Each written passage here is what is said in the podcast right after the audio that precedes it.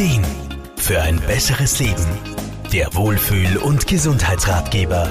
Extreme Hitzetage und Hitzewellen werden immer häufiger.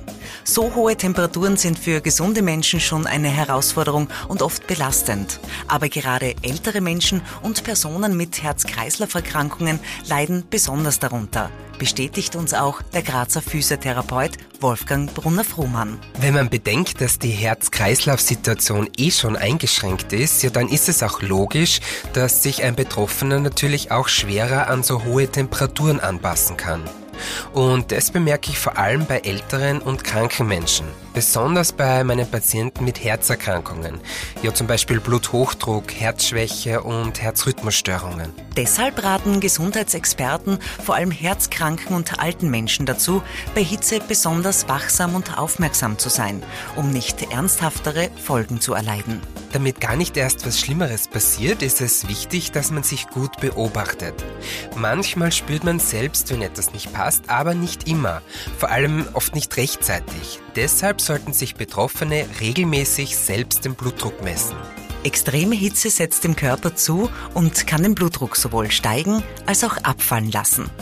Sollten bei der Eigenmessung Schwankungen auffallen, so rät Wolfgang Brunner-Fruhmann dringend zur ärztlichen Abklärung. Manche wissen von ihrem Arzt bereits, was sie dann tun sollen.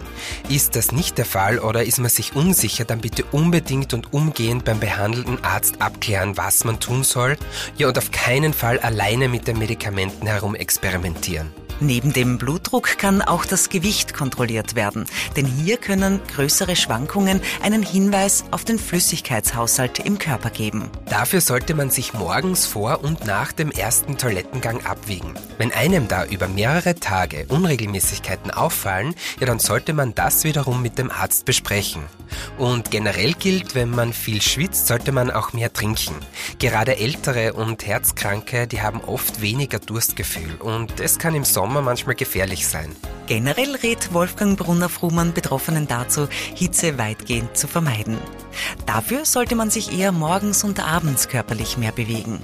Oder in gekühlten Innenräumen. Also zum Beispiel am Ergometer, anstatt mit dem Fahrrad draußen.